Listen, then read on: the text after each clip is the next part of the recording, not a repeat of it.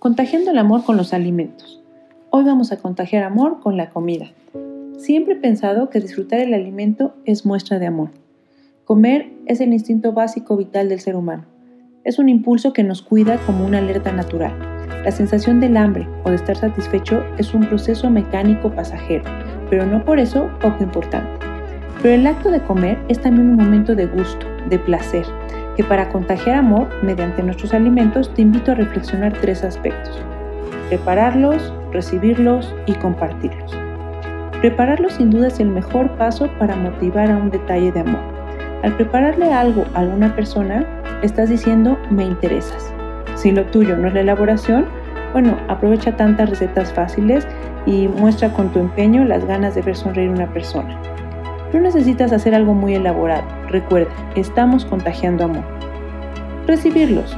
Al recibir la comida es el momento de vivir la gratitud por tenerlos en la mesa y poder saborear el platillo que con esmero se nos da. Disfrutar los alimentos es fortalecer tu cuerpo y recuperar el ánimo. Alimentarte es cuidarte. Ocupa este tiempo para realmente convivir. No desperdicies tus momentos de comida con el celular interrupciones que no tienen tanta importancia y compartirlos.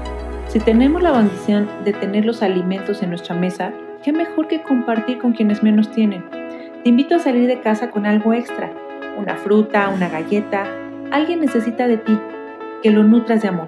En la cafetería puedes comprar algo extra, compartirlo con quien más lo necesite. Gracias a un pequeño gesto como este, puedes cambiar el sabor del día de alguien y también el tuyo. Compartirlo con nuestros seres queridos nos acerca, nos ayuda a conocernos mejor. Me parece que las comidas familiares son momentos inmemorables que permiten fortalecer lazos y continuar las tradiciones, porque cada platillo te puede recordar una persona, cada sabor llevarte a tu infancia, cada momento cotidiano entonces se vuelve un placer y la comida es un gran ejemplo. La Madre Teresa de Calcuta repetía, no hay que hacer cosas extraordinarias, simplemente cosas ordinarias con extraordinario amor. Ahora sal y contagia amor.